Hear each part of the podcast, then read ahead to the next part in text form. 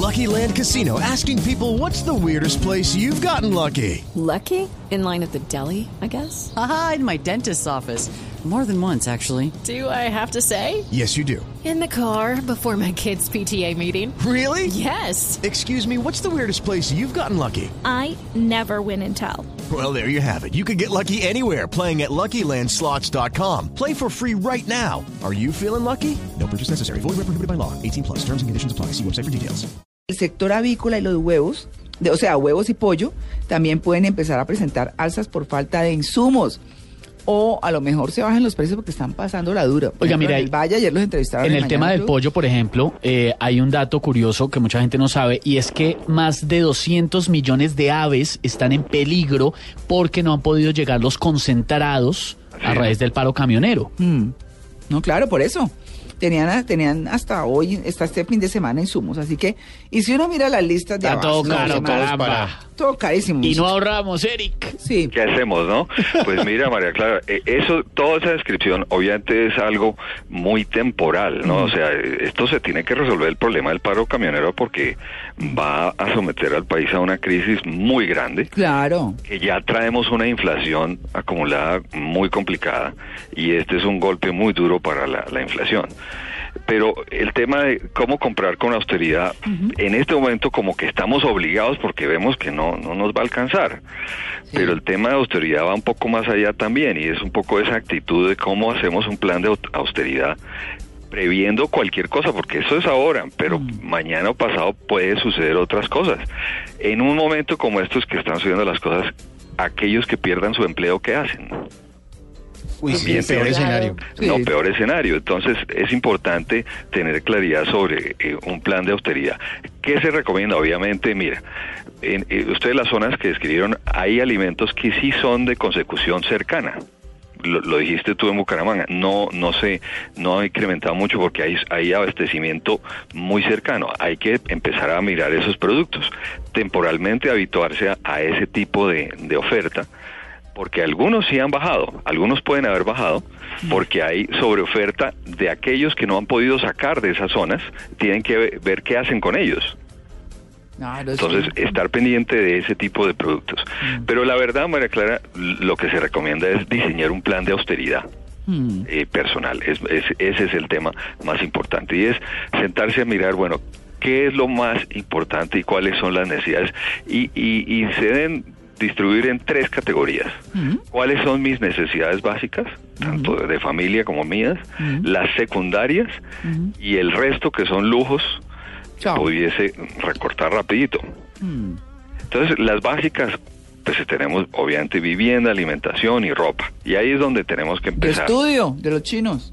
Sí, así es. Mercadito. Entonces empecemos a, a- a hacer esos números. Mira, hemos recomendado muchas veces hacer el presupuesto, pero el, en el problema se genera es el momento de hacer el gasto, Mm. Sí. porque ahí es donde, donde el presupuesto empieza a fallar.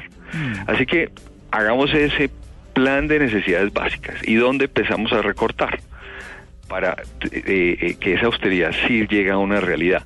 Acuérdate que austeridad es, es esa moderación en los gastos, el concepto asociado a la vida sin lujos, sin excentricidades.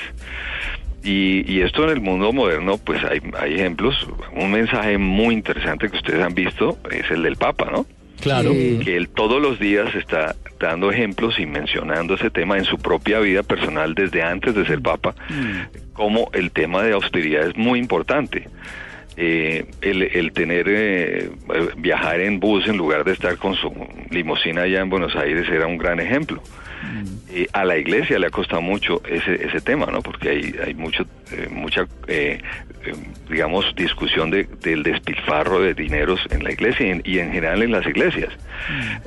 Nosotros como personas, ¿qué hacemos en ese plan de austeridad? Entonces, sí, uno, uno en su casa, ¿a qué le recorta? Ay, ¿A qué- a qué duele, le ¿no? recorta? Sobre todo los gusticos.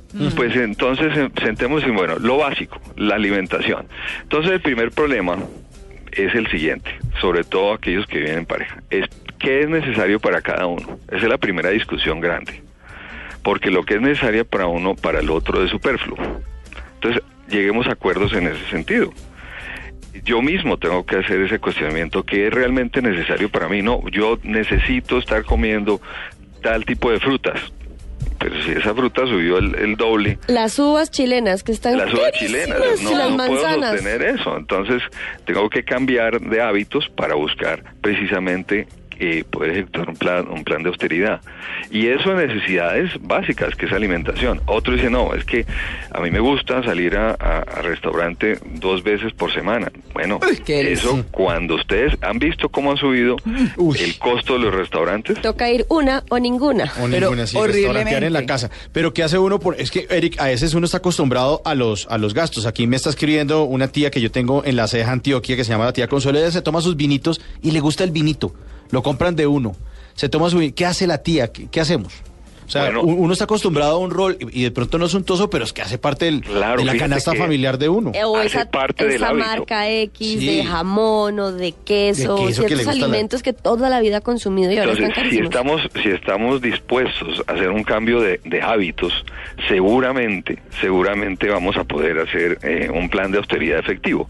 Ese es el principal reto que pre- se presenta cuando tenemos que tomar medidas de austeridad y decir, bueno, a mí me gustaba esto, yo no puedo des- vivir sin esto. Mira, cuando hay reveses de fortuna muy complicados, muy Claro. difíciles, que siempre nos ha tocado ver personas cercanas a nosotros que han tenido reveses de fortuna, ¿qué han hecho? Se tienen que habituar. Hombre, que me tocó vender el carro y ahora andar eh, eh, en, en Transmilenio transporte público. Se habitúa. Eh, que, que ahora voy a hacerlo en bicicleta. Hombre, se da cuenta, mire lo que yo estaba perdiendo por tener que eh, tener el carro y sobre todo último modelo. Es que nos pegamos a veces de Nos pendejadas. Eric. pegamos de mucho. El tema del Los apego apegos. es donde está el secreto de la, de la austeridad. Entonces dice, no, pero entonces usted quiere volvernos tacaños. No, No, es un no, no cuestionamiento personal de esa austeridad. Entonces en estos momentos en que se nos viene algo que no, No, no. que no podemos cambiar y es todos esos aumentos de precios es un es un momento muy muy bueno para cuestionarse realmente cómo dispongo yo de mi dinero. Mira, personas que han tenido más claridad en su en sus objetivos de largo plazo empiezan a hacer planes de austeridad a pesar de que la situación sea buena.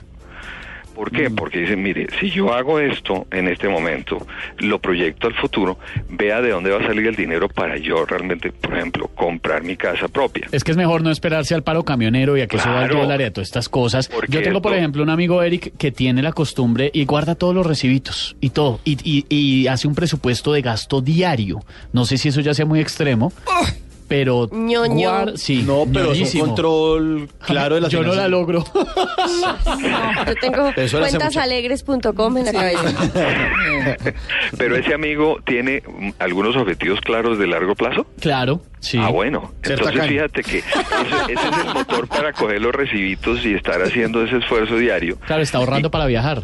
Eh, Sí. Seguramente. Entonces, cada vez que dice, oiga, ya este, eh, he, he cumplido con mis objetivos y ahí voy poniendo ese granito de arena para ese viaje, eh, eso le da motor y le da mucha gasolina para que siga adelante en ese plan de austeridad, porque tiene un objetivo claro.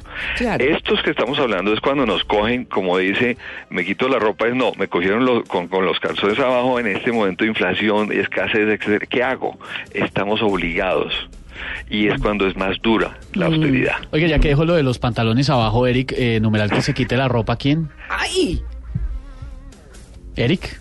Que se quite la ropa, no, pues que se quite la ropa el que se pueda presentar sin ropa. Porque es los bueno. que estamos gorditos quedamos como un poco mal. Políticamente No. correcto. Sí, sí, sí, muy correcto. No, eh, no, usted no tiene, no tiene una mujer, eh, eh, un amor platónico. No, pues eh, digamos que uno se imaginaría, ¿no? Eh, pero pues eh, políticamente, es que aquí al lado tengo a mi esposa. No, yo- no Ah, puedo- No le pegamos Codazo va, codazo viene. Lo metemos La esposa- en un lío el berraco. La esposa, diga. me meten en Sí. un problema. Le está diciendo a la esposa, diga, diga tranquilo, diga. Eh, diga, tranquila, fresca, Diga. solo diga nada. Diga, diga y cuando cuelgue hablamos. Dígalo, dígalo al aire, dígalo. Eric, muchas gracias. bueno, a ustedes, muy amables.